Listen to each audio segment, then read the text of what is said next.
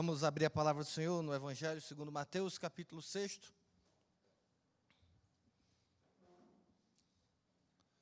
Nós vamos ler do versículo 5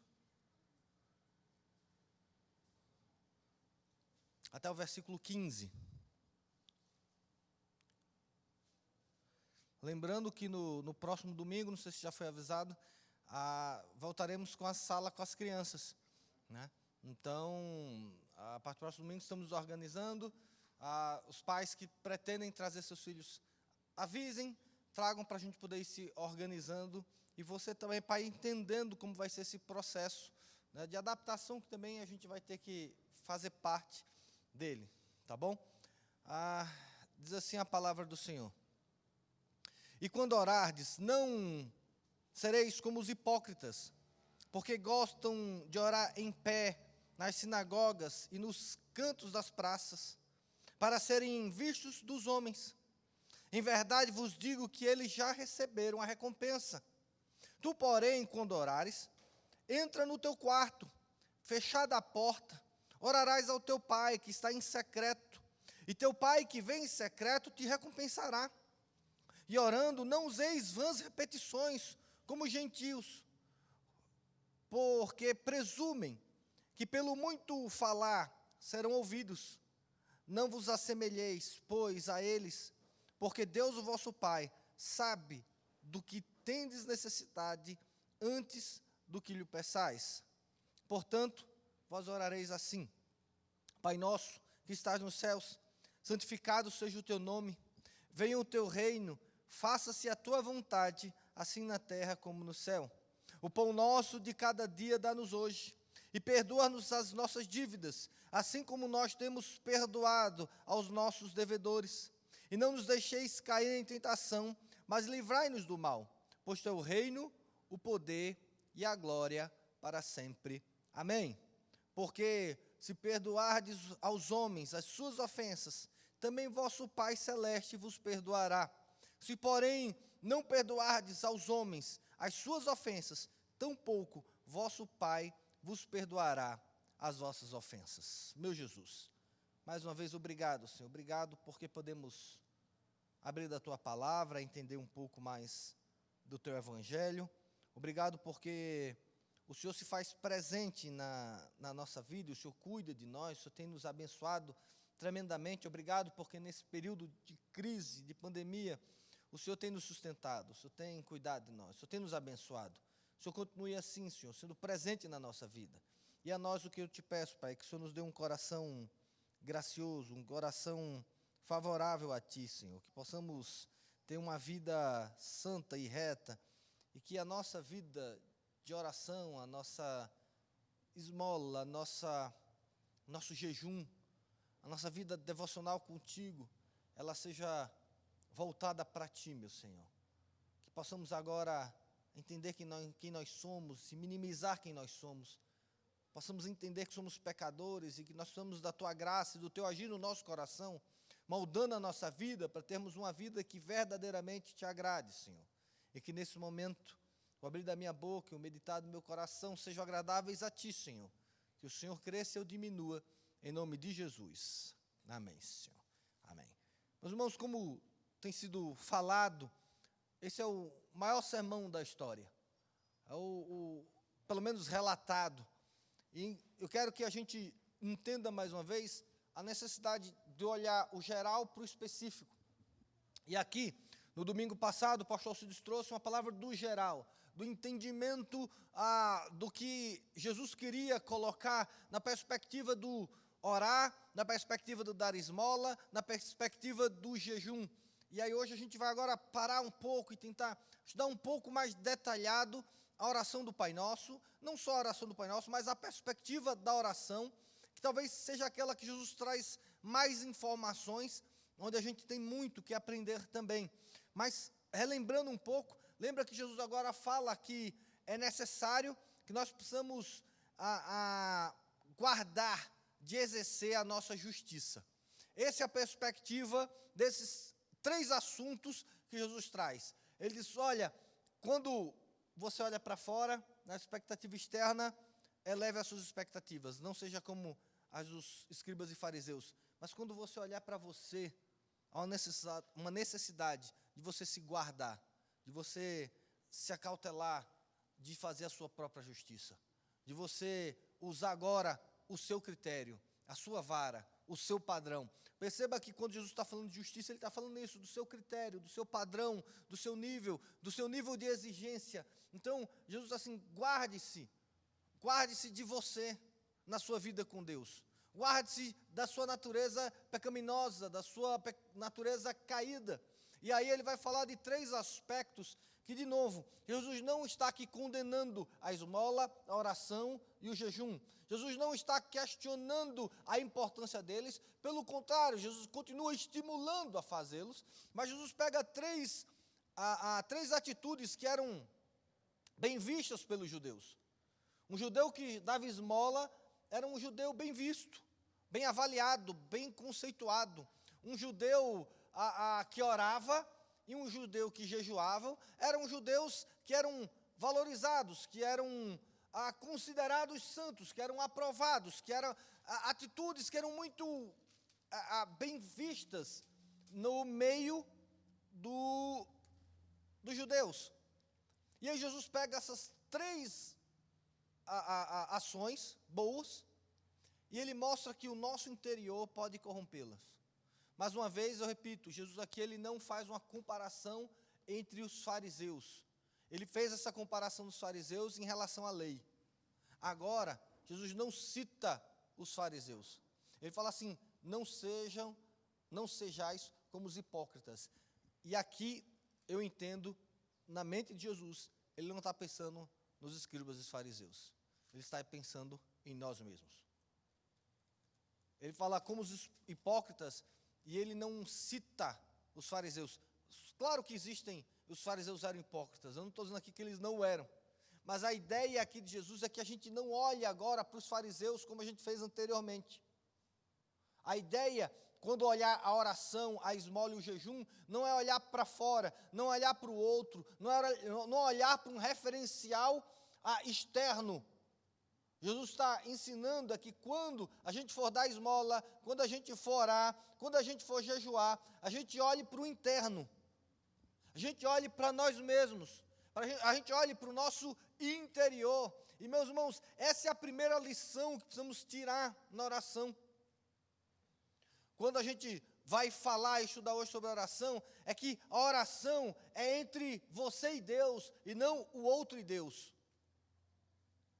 A oração é uma questão íntima entre você e Deus.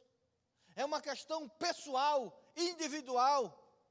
Só que a gente está pegando esse aspecto da oração e, não sei se equivocadamente, erroneamente, a gente está pluralizando o que é oração. A gente quer pegar uma igreja que ora e queremos determinar se a igreja ora ou não pela, pela quantidade de gente na reunião de oração pela quantidade de gente que participa das reuniões coletivas, pela quantidade de gente que participa das campanhas. E meus irmãos, a oração, isso é intencionado por Deus, ela não tem esse aspecto coletivo. E é isso que Jesus começa a condenar aqui. Porque veja, de novo, meus irmãos, é necessário a gente olhar o geral, senão a gente vai ficar olhando aqui, Jesus é a favor ou não é a favor da, da oração na igreja?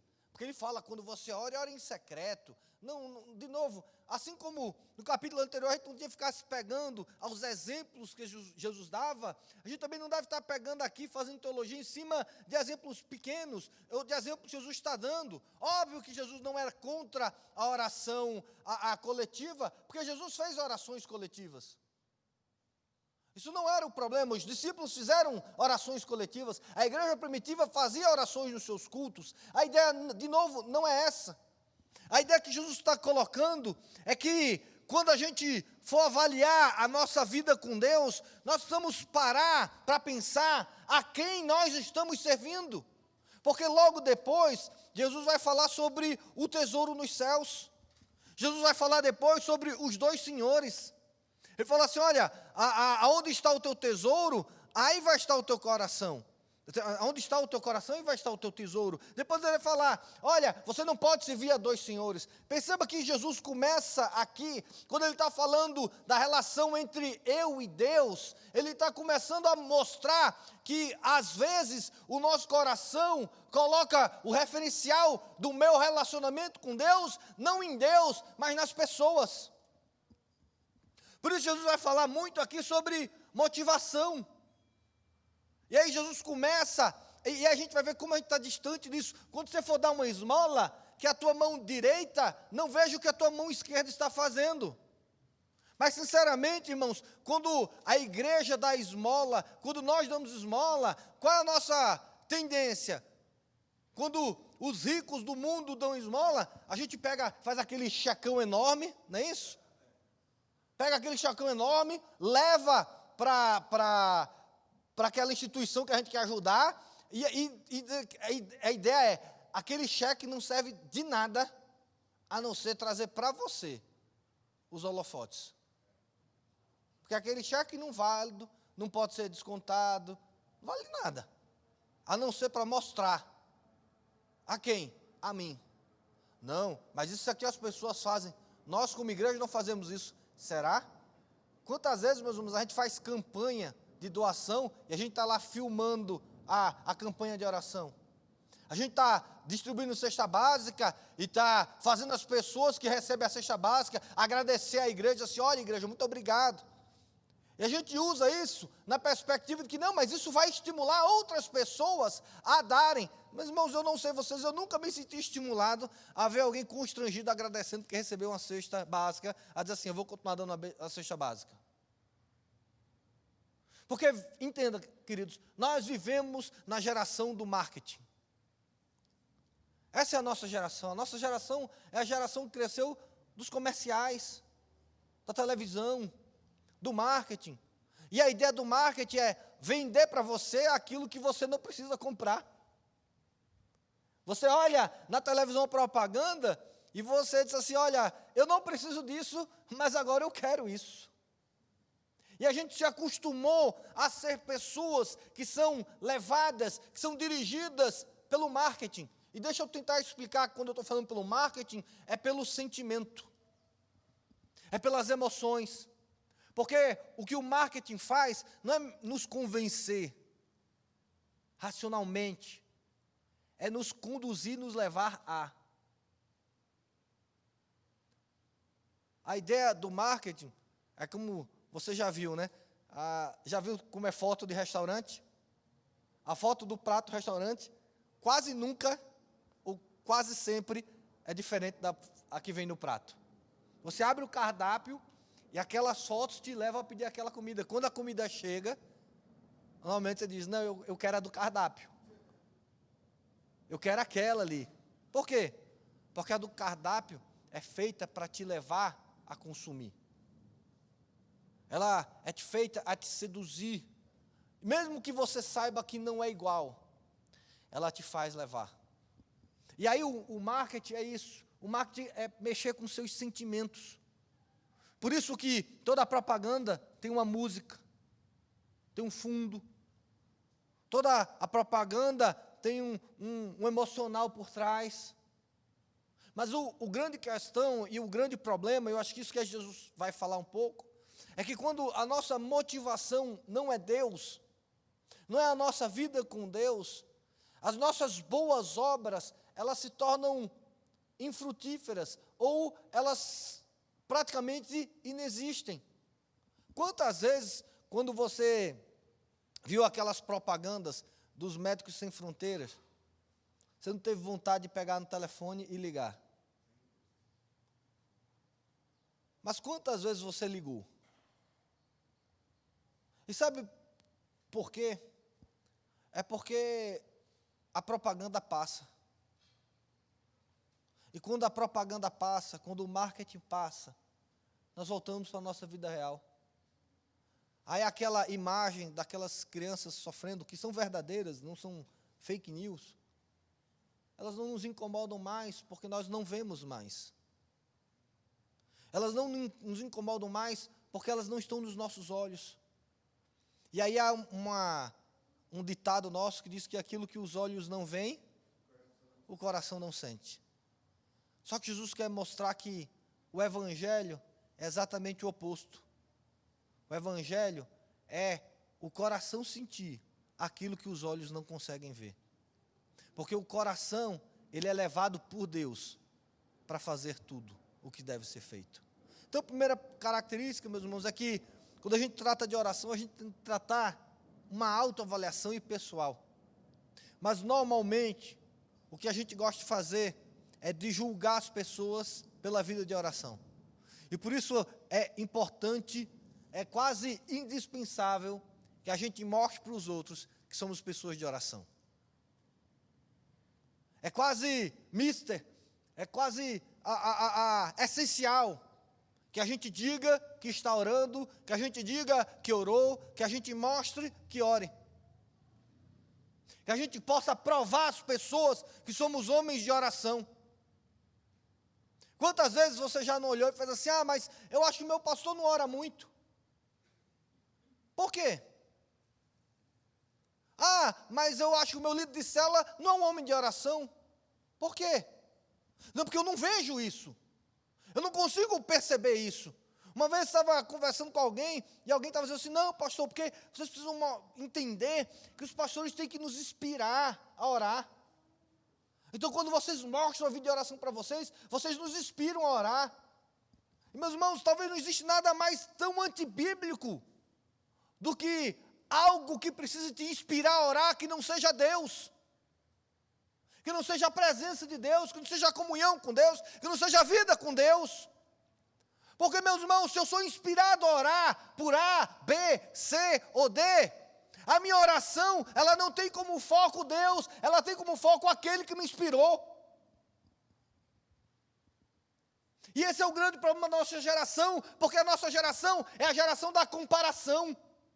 É do outro, de olhar o outro, de observar o outro, de avaliar a partir do outro.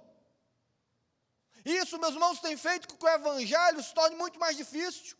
Porque muitas pessoas não estão dispostas a servir no reino, porque não são como a fulano, não são como Beltrano, não pregam tão bem quanto. Meus irmãos, quantas pessoas da nossa igreja muitas vezes tiveram medo de subir no púlpito e pregar o evangelho, porque não pregam tão bem quanto o pastor Alcides.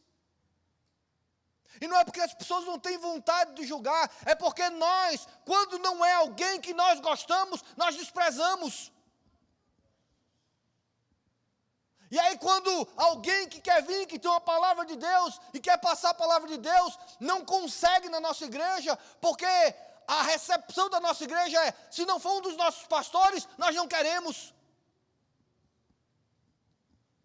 E eu falo isso de carteirinha. Porque talvez ninguém mais sofreu isso de substituir Alcides do que eu. Lembra, aí eu vou, minha idade, né? Ah, lembra daquela série dos dinossauros, da família dinossauro? Lembram? Lembra do bebê que falava assim, não é a mamãe? O papai vinha, dizia assim, diga papai. Ele falava, não é a mamãe. Aí o papai fazia tudo e ele dizia assim, não é a mamãe. Sabe, queridos, às vezes, é, a nossa igreja, isso que tem diminuído, mas muitas vezes era pregava e alguns diziam assim: não é o Alcides.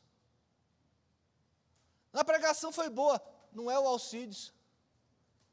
Ah, mas a pregação foi maravilhosa, não é o Luciano. Olha, mas olha, ele tinha uma palavra de Deus, ah, mas não era, não era esse, não era aquele.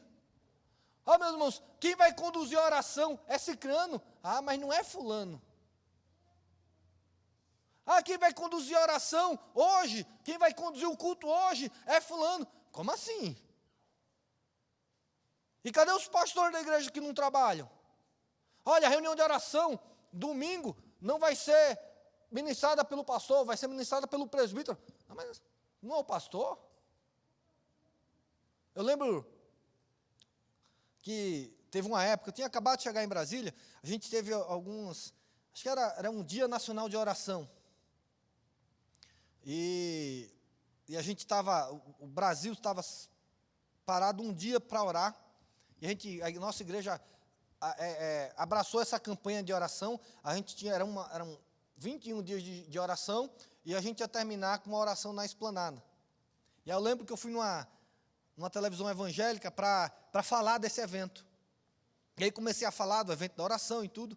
E aí o, o apresentador perguntou assim, mas pastor, quem é que vai estar lá na, nesse, nesse culto grandioso de oração? E aí eu respondi meio sem graça, assim, assim Jesus Cristo. Aí ele ficou meio desconcertado, falei, não, sim, claro, óbvio que Jesus é importante, mas quem mais famoso vai ter? Eu falei, ninguém, que eu saiba ninguém, vai ser a gente, Jesus Cristo, e os nossos joelhos dobrados orando, clamando pelo nosso país. E aí ele ficou meio sem graça, porque essa é a nossa geração. Quem é que vai ministrar o louvor? Quem é que vai fazer o show? Quem é que vai estar lá grande? Sabe, meus irmãos? E aí, se a gente for parar para pensar o quanto da nossa vaidade tem influenciado na nossa vida com Deus. E é isso que Jesus está falando. Quando você der esmola, não olha para o lado. Não olha para a tua esquerda, não olha para a tua direita. Agora, meus irmãos, quantas vezes você foi levado por Deus a ofertar alguém, a ajudar alguém, sem que a pessoa soubesse que você estava ajudando? Quantas vezes você fez questão de fazer isso em segredo? Meus irmãos, nós somos da geração que, se você deu alguma oferta, a pessoa que, que recebeu a oferta é obrigado a te trazer um relatório. Olha, eu ajudei lá a dar as cestas básicas. Não, pastor, se preocupa não. Assim que a gente entregar as cestas básicas, a gente vai te mandar umas fotos. Para mostrar que foram entregues. Essa é a nossa geração. E aí, se você não receber as fotos da, da sua ajuda, você não ajuda mais. Não, eu sei lá se entregaram. Sabe por que a gente faz isso? Porque nós não somos conduzidos por Deus a ajudar as pessoas. Porque se nós somos conduzidos por Deus a ajudar as pessoas, nós não nos interessamos se a pessoa vai fazer ou não. Veja, meus irmãos, se Deus me levou a dizer assim: olha, Nilo, eu, Deus mandou te dar três cestas básicas, porque você vai distribuí-las, eu não sei como, eu vou confiar que Deus também vai colocar no coração do Nilo aqui, ele vai distribuir. E aí o Nilo faz, não, pastor, eu tenho mesmo, mas olha, assim que eu entregar, eu te dou as fotos. Não, meus irmãos, eu não preciso disso, porque eu não fiz isso para o Nilo, eu não fiz isso para a pessoa, eu fiz isso por causa de Deus. Não, pastor, não se preocupa, não. Na, na cesta básica vai vir o seu nomezinho escrito lá, tá certo? Para a família saber que foi você que deu. Ah, meus irmãos, como é difícil a gente ter um coração pronto a ajudar o próximo, sem que o próximo saiba que fomos nós que ajudamos. Porque, meus irmãos, nós vivemos na geração de que uma mão lava a outra. Eu vou te ajudar, porque um dia eu, talvez eu precise de você. E não há nada mais não cristão do que uma mão lava a outra. Nós não fazemos nada por interesse próspero. Nós não ajudamos o próximo por interesses mesquinhos e pessoais. Nós não ajudamos aqueles que podem nos ajudar. Nós fazemos aquilo que o Espírito Santo coloca no nosso coração para que o nome de Deus seja glorificado. Ah, meus irmãos, mas a pessoa precisa saber quem foi que deu. Não, diga que foi Deus.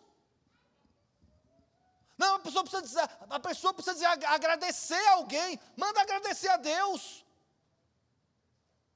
Mas sabe o que é, querido? Porque nós somos sedentos em cobrar aos outros os favores que nós fizemos na vida. Quando passamos por necessidade, tem aquela listinha nossa, que eu já ajudei na vida. E aí, eu vou dizer, Gustavo, lembra aquele dia que você estava angustiado, triste, eu fui lá, tomei café com você, ajudei você, conselhei você, pronto, quem está precisando agora sou eu. Nem lembra daquele dia que você passou por dificuldade, eu fui lá, ajudei, agora quem está passando necessidade sou eu. Lembra do favor para do que eu lhe fiz? Quantas vezes, meus irmãos, no Evangelho, a gente diz assim, para fulano eu não consigo dizer não. Porque ele já fez tanta coisa boa para mim. Ele já me ajudou tanto. Meus irmãos, quando sua mão direita fizer alguma coisa, que a sua mão esquerda não saiba. Como é difícil a gente ajudar e não querer o crédito para nós da nossa ajuda. Quantas vezes você já passou na cara de alguém uma ajuda que você fez para ele? Fazemos isso porque nós não temos feito por causa de Deus. E assim vem para a oração. A oração ela tem saído desse aspecto pessoal, individual, relacional com Deus, para um aspecto agora de marketing. Olha, eu preciso ver a igreja orando. Eu preciso perceber que a igreja ora. Sabe, meu, meu medo é esse, a gente a, a, a, quer mais saber da resposta, as pessoas oraram ou não, do que realmente o que Deus vai fazer, ou nos relacionarmos com Deus. É interessante, queridos, que a Bíblia diz assim: quando você for orar, o que é que Jesus está falando? Manda para o grupo de WhatsApp para espalhar para todo mundo orando. Eu vou ficar quieto, tá? já fica tensa que eu estou andando. Às vezes, a nossa intenção, meus irmãos, é que nós paramos de orar para que os outros orem por nós.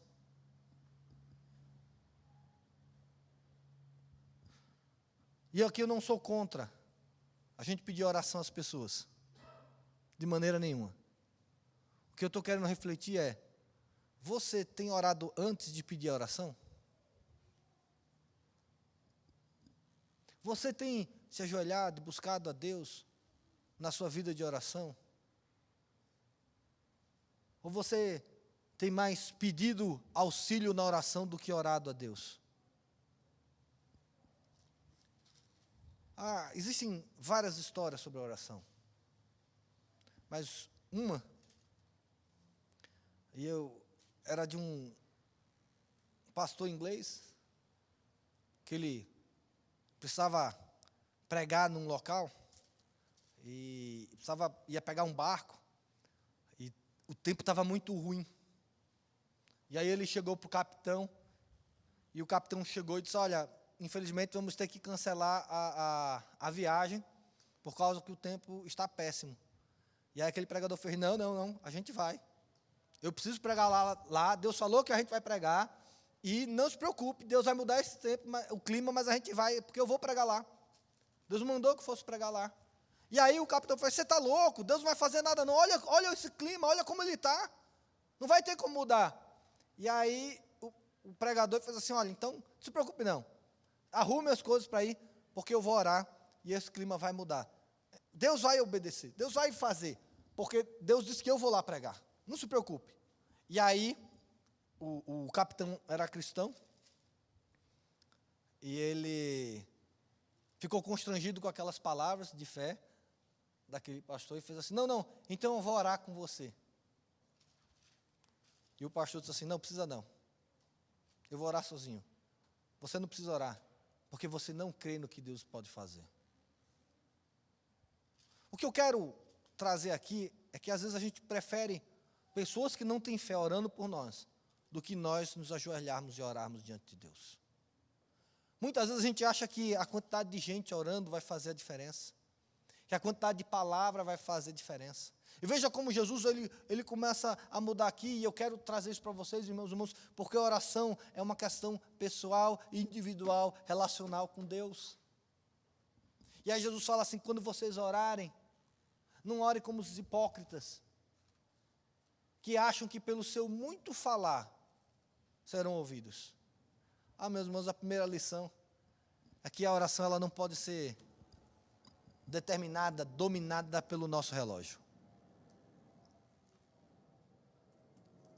Você já perguntou e você já viu que muitas vezes nas pregações, nos livros, nas conversas pessoais, a gente quer saber muito mais quanto tempo você ora do que como você ora.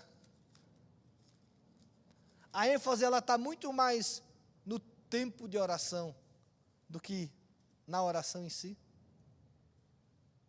Quantas vezes já usei isso, várias vezes, exemplo de Lutero, que dizia que orava duas horas por dia. E dizia que quando o dia estava muito. Ah, desculpa, ele orava uma hora por dia, antes do dia começar. E ele dizia que quando o dia estava muito complicado, a agenda muito apertada, ele orava duas horas. Quantas vezes a gente não fala disso? Quanto tempo você ora? Quanto tempo você tem disposto diante de Deus, como se o muito falar fosse diferenciado. Veja as grandes orações da Bíblia, ou as grandes respostas da Bíblia, elas foram rapidíssimas. Quantas horas Josué orou para o sol parar? Você já parou para pensar nisso? Quantos, quantas horas de oração foram necessárias? Segundo a Bíblia, poucos segundos.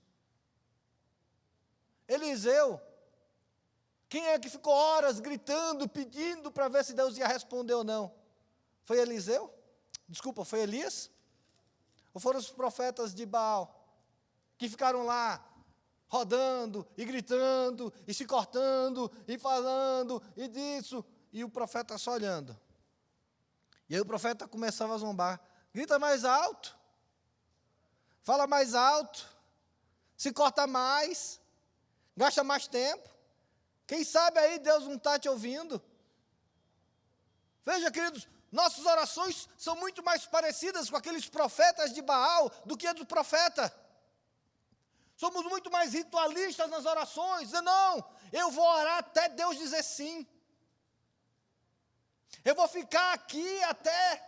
E a gente usa o profeta que diz que vou subir na torre até Deus falar. Veja, a gente não ora até Deus falar, a gente ora até Deus nos ouvir. A ideia nossa é essa: vamos ficar falando aqui até Deus nos ouvir. Como se Deus não nos ouvisse.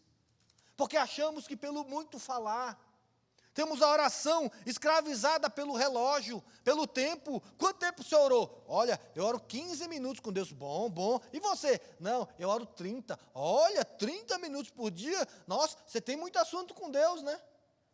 E de repente, e de, de repente, dependendo do seu assunto com Deus, Deus não se agrada desse assunto. Olha o que Jesus fala: não sejam como os hipócritas, porque eles acham que pelo muito falar serão ouvidos. Ah, meus irmãos, como a gente tem uma visão equivocada de quem Deus é. Você acha que Deus não tem os ouvidos voltados para você? Você acha que se você não gritar muito na oração, Deus não vai te ouvir? Você acha que se você não orar uma hora, os ouvidos de Deus não vão estar atentos para você? Ah, meus irmãos, a oração não é um convencimento a Deus, mas é um convite, é um deleite a Deus. Jesus fala: olha, não repita, não acha, não tenha oração como escravo do seu relógio. Se você orou cinco minutos, está bom. Se orou duas horas, está bom. Quem ama mais a Deus? Ah, meus irmãos, não é o tempo que diz quanto tempo a gente ora. Jesus teve noites de oração e Jesus teve momentos rápidos de oração. Os apóstolos tiveram vigílias de jejum e oração e tiveram orações rápidas. Porque a oração ela é relacional e pessoal, ela não é institucionalizada, ela não tem que entrar numa tabela, ela não tem que entrar em critérios. Meus irmãos, quantas vezes livros e livros são escritos do tipo a oração que Deus ouve, ou a oração que Deus responde. Enquanto seria muito mais justo na Bíblia a gente perceber que Deus não responder é a exceção e não a, a, a, a regra. Quantas vezes pensamos que Deus é um Deus insensível a nós? E aí Jesus fala, porque acha que pelo muito repetir serão ouvidos. E aí Jesus fala assim: lembre-se que antes de você falar, Deus já sabe do que você precisa. Meus irmãos, nós precisamos entender que a oração, ela é pessoal. Ela é entre você e Deus. Quem tem que aprovar a sua vida de oração é Deus não é a igreja, não são as pessoas, não é quem está do seu lado. Tem que se agradar da sua esmola é Deus. Quem tem que se agradar do seu jejum é Deus.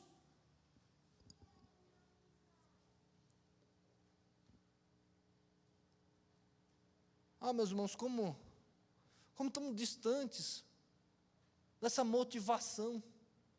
E aí o grande problema é que Jesus fala assim: olha, você que tem uma vida cristã balizada e referenciada pelos outros, o seu evangelho não sai desse terra, não sai desse mundo, não sai dessa vida.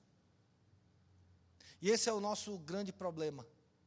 É que o nosso referencial para o evangelho virou esse mundo e essa geração e as pessoas que estão ao nosso redor.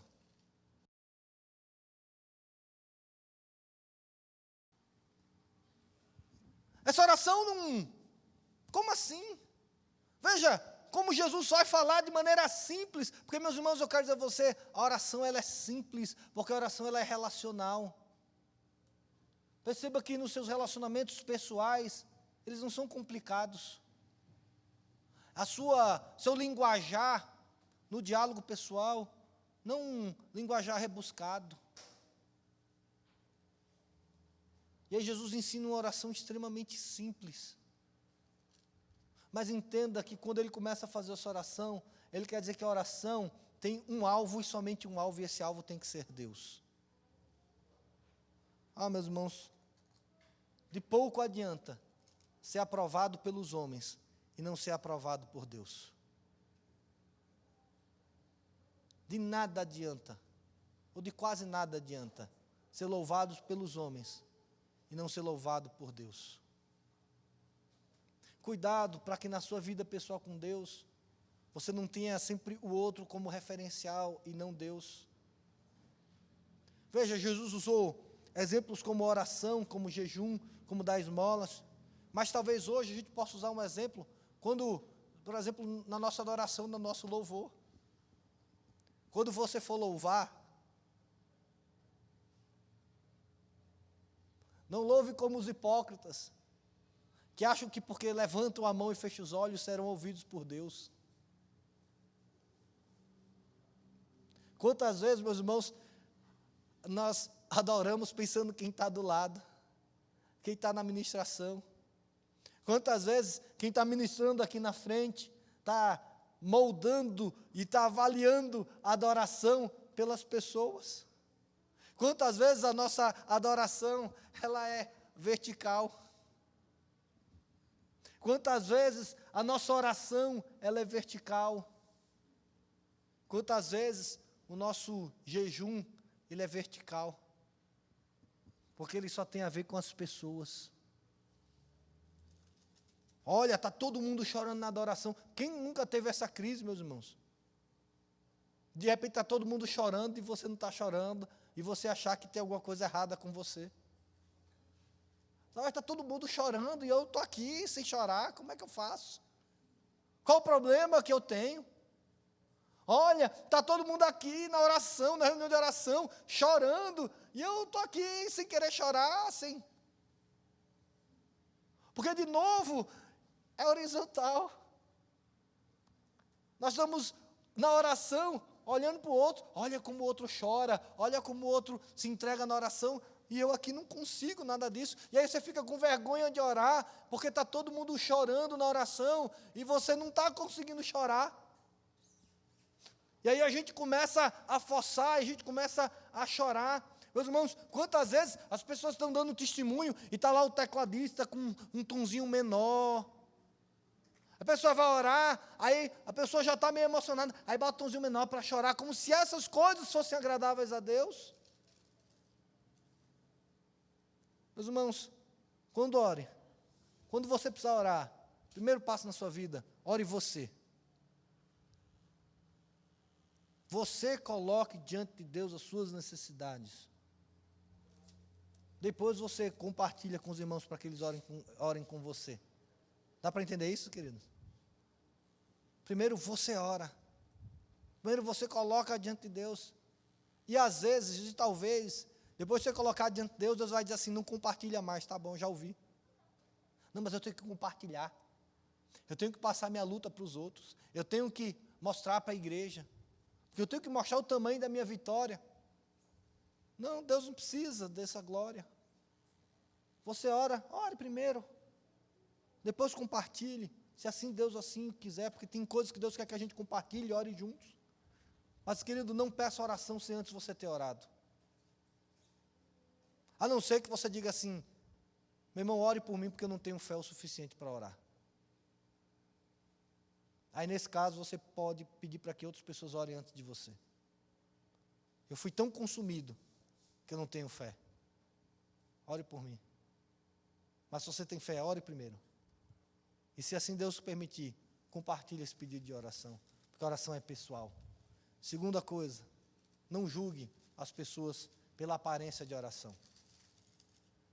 Não julgue as pessoas pela maneira como elas oram, se elas oram, se elas não oram, não oram. Oração é uma questão pessoal com Deus e não coletiva. Não se preocupe se as pessoas acham ou não se você é ou não é um homem de oração. Se preocupe se Deus acha que você é ou não um homem de oração. Não se preocupe o que as pessoas vão achar da sua oração. Se preocupe em que Deus está achando da sua oração. Não é incomum quando a gente orar, até o tom de voz a gente muda. Tem pessoas que oram que o, o linguajar na oração é totalmente diferente do linguajar do cotidiano. E a gente faz isso porque a gente está orando para as pessoas. Veja a distância que existe entre a sua oração particular e a sua oração coletiva. Óbvio que na oração particular você vai abrir mais seu coração, você vai chorar mais, talvez. Mas cuidado para que a sua oração coletiva não seja tão diferente, tão diferente, que na verdade você está orando para as pessoas. E pensando o que é que as pessoas vão achar. O que é que as pessoas vão falar. E sabe por que a gente pensa nisso? Porque a gente tem julgado as orações das pessoas. A gente tem julgado a espiritualidade das pessoas pela maneira como elas oram, pelas maneiras como elas jejuam, e a gente não tem usado pelo critério que Deus tem usado da espiritualidade. Meu irmão, você quer saber se alguém é ou não é um homem de oração? Pergunte a Deus, não olhe para ele. Se você olhar para aquela pessoa e você conseguir perceber, apenas você olhando que ela é uma pessoa de oração, desconfie. É isso que Jesus está falando. Desconfie. Porque essas pessoas que fazem questão de mostrar o quão são pessoas de oração, elas estão procurando a recompensa dos homens. Porque quem busca o secreto em Deus será recompensado. Como? Em secreto. E aí vem minha última palavra sobre isso, queridos, é qual é a recompensa de quem você espera a recompensa na sua vida cristã? Se você participar de 21 dias de jejum e oração e nada acontecer, e absolutamente nada acontecer, se nenhuma das suas respostas, seus pedidos forem respondidos, você volta para os outros 21 dias de jejum e oração?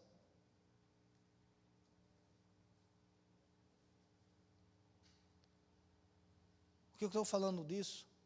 É que Jesus não fala assim, jejue e vai receber. Ele fala assim, jejue, porque o Pai em secreto vai te recompensar. Deixa eu falar para você, toda vez que você jejua, Deus te recompensa. Não existe jejum que não é visto por Deus, que não é recompensado por Deus. A não ser esse, que é para se mostrar para as pessoas. Ah, eu fiz para me parecer para as pessoas, então as pessoas vão me reconhecer e esse Deus não, não se agrada.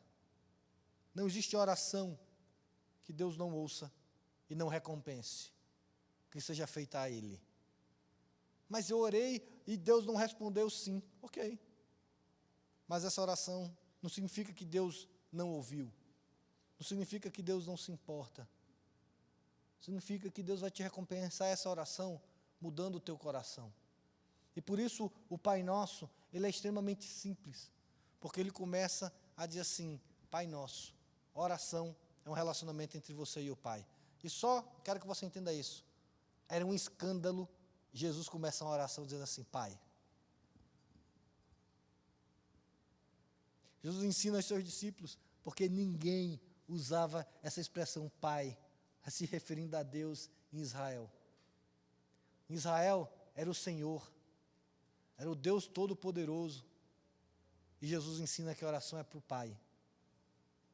É entre você e Deus, entre seu Pai.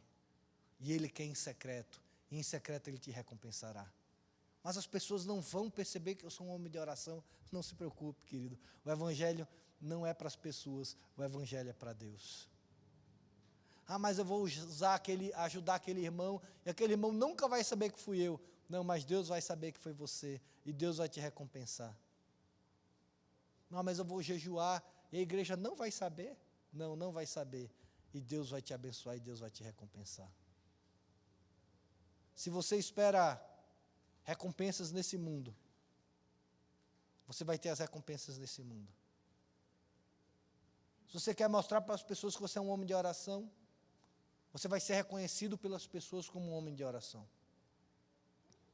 Se você quer ser reconhecido pelas pessoas como uma pessoa caridosa, você vai ser reconhecido pelas pessoas como uma pessoa caridosa. Mas isso significa que o teu evangelho não sai desse mundo. E aí você nunca vai poder dizer assim: Deus, venha o teu reino. E seja feita a tua vontade, assim na terra como nos céus.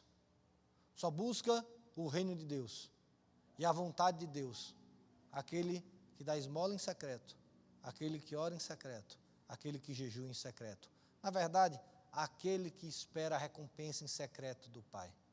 Aquele que não espera ser honrado pelos homens aquele que espera ser simplesmente e exclusivamente honrado por Deus.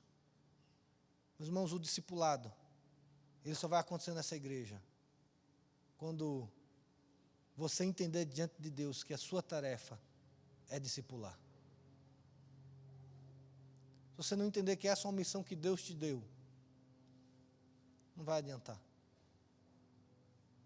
Não adianta você discipular para mostrar números, porque não vai ser discipulado de verdade. Não adianta os pastores ficarem aqui brigando e falando e quase se descabelando, se você não entender que isso vem de Deus. Se você não entender que o seu cristianismo tem que ser horizontal, exclusivamente entre você e Deus. Pelo que Deus manda, pelo que Deus fala, pelo que Deus ensina e não para se mostrar aos outros, não para ser reconhecido pelos outros. Se Deus não for o teu referencial, o nosso evangelho nunca vai chegar aos céus, porque vai ser um evangelho apenas para esse mundo. E é o que vamos esperar, são recompensas para esse mundo. E não tem nada mais frustrante no evangelho do que uma fé que acaba com esse mundo, ou que fica nesse mundo, ou que se limita apenas a essa vida.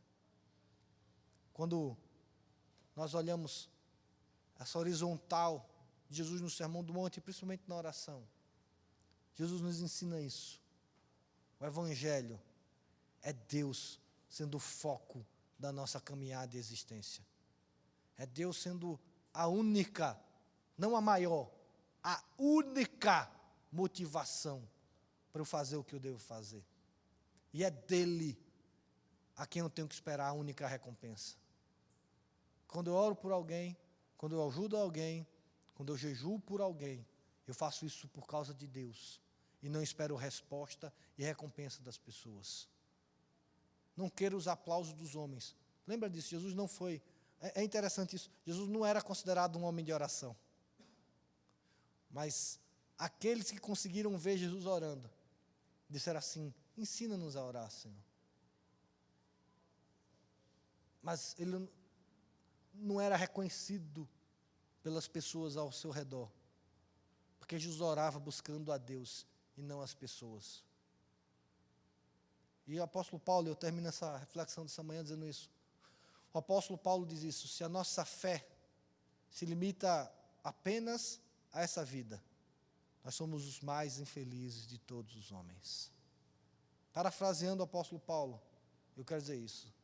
Se a sua oração se limita a essa vida, você é o mais infeliz de todos os homens. Se o seu jejum se limita apenas a essa vida, você é o mais infeliz de todos os homens. Se a sua esmola é apenas até essa vida, você é o mais infeliz de todos os homens. Mas quando a sua oração, ela é entre você e Deus, ela toca a eternidade, e o reino de Deus vai ser presente na sua vida. Quando o seu, seu jejum entre você e Deus. Você toca na eternidade e o reino de Deus vai descer sobre a sua vida. Se a sua esmola é entre você e Deus, você toca a eternidade e o reino de Deus vai vir sobre a sua vida. Não tem como o reino de Deus vir nessa geração se nós não faz, fizermos tudo apenas e por causa do nosso Deus. Que o Senhor Jesus aplique a Sua palavra ao nosso coração. Que a nossa oração seja essa oração do Pai Nosso, que é simples e é voltada para Deus e somente para Deus. Que a sua oração seja somente voltada para Deus, exclusivamente voltada para Deus. Você não se importe se as pessoas te acham ou não te acham uma pessoa de oração. Que você seja aprovado por Deus na sua vida de oração. Que você tenha muito bom e muito bem de Deus na sua vida de oração. Que a sua vida de oração seja íntima. E por último, não julgue as pessoas. Não se preocupe com as outras pessoas. Não compare com as outras pessoas. Porque o nosso referencial é Deus. Ah, mas ele não prega como. Ele não ora como. Ele não ensina como. Ele não jejua como. Isso não te cabe a julgar. Oração, jejum esmola não é para avaliar o outro. Não é para você identificar quem é hipócrita. É para você se autoavaliar. Não se preocupe com a minha vida de oração. Não avalie a minha vida de oração. Deus está fazendo isso. Se preocupe com a sua vida de oração e avalie a sua vida de oração. Porque se nós fizermos isso e todos nós orarmos, a nossa igreja será, aí sim, uma igreja de oração. E aí, as nossas reuniões de oração vão ser totalmente diferentes. Nossos 21 dias de jejum e oração vão ser totalmente diferentes. Porque a nossa oração coletiva, ela é norteada pela nossa oração individual.